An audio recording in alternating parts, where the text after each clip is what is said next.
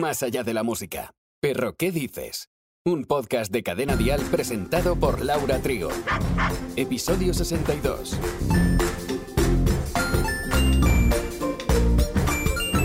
Que a los humanos, los animales también padecen de frío y calor. Los que tienen el pelo más oscuro, igual que si nosotras llevamos prendas también más oscuras, pues lo pasan aún peor. Acostumbramos a buscar alternativas para que nuestros peludos no lo pasen tan mal, pero nos hacemos preguntas como si es bueno el aire acondicionado o ponerle un ventilador, ¿cómo podemos refrescarles debidamente? Bienvenido a un nuevo episodio donde ya puedes coger por lo menos un abanico. ¡Empezamos!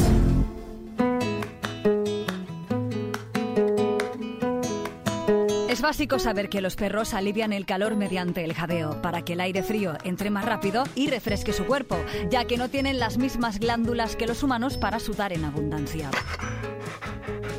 Observaremos que puede que se tumben delante del ventilador o si tenemos el aire acondicionado encendido, a veces nos podemos llegar a preguntar si esto es bueno. Existen perretes a los que les encanta el aire directo a la cara y otros que huyen directamente del ventilador. Y eso hace que algunos dueños se hagan preguntas como si se pueden constipar o se les puede resecar los ojos, etc.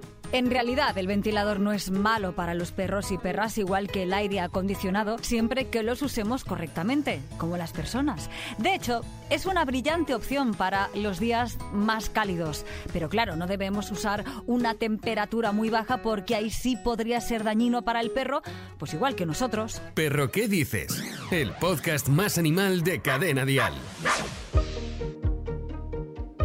Para comprobar si el animal está a gusto con el ambiente, nos haremos la misma pregunta a nosotros, porque posiblemente se sienta igual. De todas formas, observaremos al animal para saber si tiene frío o calor. Para que nuestros amigos y amigas peludas estén a gusto, siempre tendremos un bebedero con agua fresca que iremos renovando y evitaremos las horas de intensa radiación solar. Los baños de agua fría también serán buenos, pero cuidado, el agua jamás demasiado fría. Sería súper perjudicial. Permaneceremos a la sombra, pasearemos por lugares abiertos donde corra más aire y sin caminar bajo el sol, antes de las 10 de la mañana o después de las 4 de la tarde. Evitaremos así salir de casa en horas de más calor. No usaremos bozales, ya que dificulta la respiración y es necesario el jadeo, como hemos comentado antes.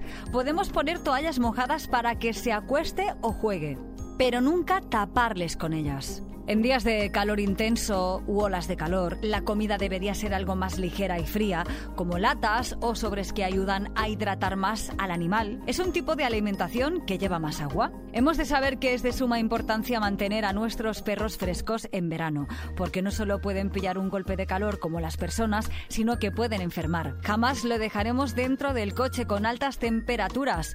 Yo de ti no lo haría ni con las bajas, pero esto ya es algo personal. Y a partir del 29 de septiembre, la nueva ley del bienestar animal, esto lo va a cambiar. Va a estar totalmente prohibido dejar los perros solos dentro del coche. Perro, ¿qué dices? Un podcast de cadena dial.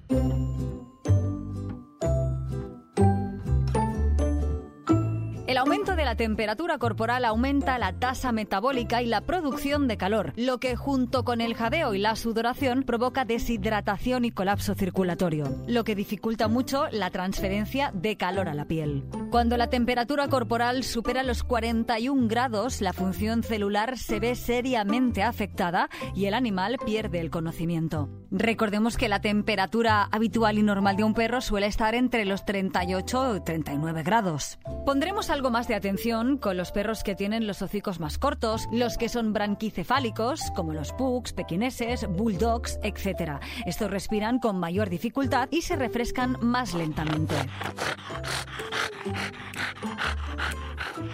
A ellos les encanta el sol y les aporta mucha vitamina, pero estaremos atentos y atentas a la insolación o golpes de calor, lo que hace que el calor aumente más rápido y el animal pueda desvanecer. Si vemos un exceso de toma de sol, les sacaremos de ahí si hay altas temperaturas. El estado de hipertermia o golpe de calor puede ser muy grave, ya que no responde a los antipiréticos, los medicamentos de elección para combatir el estado de fiebre.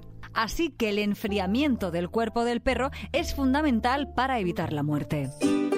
La manera más eficaz es refrescar todo el cuerpo del animal con agua casi fría, puesto que si la temperatura del agua es demasiado baja, puede producirse una contracción de los vasos sanguíneos de la piel, inhibiendo aún más la pérdida de calor, lo que hace que el proceso de enfriamiento sea aún más lento. Ya que los perros sufren mucho calor, dejaremos siempre a su alcance las distintas opciones que hemos ofrecido en este capítulo. Usaremos con responsabilidad cada consejo para que nuestros perros pasen un feliz verano. Si aún y así viéramos que el perro o perra no reacciona ante cualquier intento de bajadas de la temperatura o no reacciona porque entra en un estado de insolación o tiene un golpe de calor, lo llevaremos de urgencia al centro veterinario más cercano. Ante cualquier duda, siempre acudiremos al experto profesional. Eh, siempre. No solo de peludos vive el reino animal.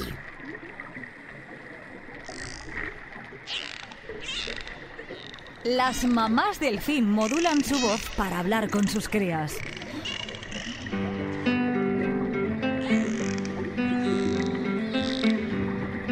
Estudio realizado a lo largo de tres décadas reveló que los delfines mulares comunes tienen una comunicación compleja. Comparten un rasgo crucial con los seres humanos. Cuando la bióloga empezó a trabajar con una manada de delfines mulares salvajes en la bahía de Sarasota, Florida, en Estados Unidos, a finales de los 80, observó que estos mamíferos marinos compartían muchas características con los humanos. Por ejemplo, las madres y sus crías viven en intrincados grupos sociales unidos por un complejo lenguaje de cantos y silbidos. Las madres amamantan sus crías durante dos años y las crías suelen quedarse con ella hasta que tienen entre 3 y 6 años, aprendiendo a cazar, navegar y mantenerse a salvo en el océano. Los delfines padres no suelen participar en la crianza de sus hijos. Los delfines no utilizan el silbido característico de otro animal para dirigir la comunicación. En su lugar, repiten el propio silbido característico y esperan a que otro delfín responda con el suyo. Es como cuando tu madre está en el porche de casa y grita el nombre para llamar a sus hijos. Dice la psicóloga cognitiva y bióloga de mamíferos marinos del Centro de Investigación de Delfines sin ánimo de lucro de Grassy Cay, Florida. Al analizar las grabaciones de 19 delfines hembra diferentes a lo largo de 34 años, la bióloga descubrió que los silbidos característicos de las madres delfín tenían una mayor gama de frecuencias. Los tonos agudos eran más altos y los graves más bajos cuando sus crías estaban cerca. Los sonidos agudos están fuera del alcance del oído humano. Y en el próximo episodio... Te esperamos para prevenir de cualquier enfermedad que pueda padecer tu perro o perra. Hablaremos con nuestro veterinario José Peñalver para que nos dé las mejores pautas a seguir. Nuestro veterinario y nosotros aquí estaremos esperándote en Perro que dices. Perro, ¿qué dices? Con Laura Trigo. Suscríbete a nuestro podcast y descubre más programas y contenido exclusivo accediendo a Dial Podcast en cadenadial.com, en la aplicación de Cadena Dial y en todas las plataformas de escucha de podcast. Cadena Dial.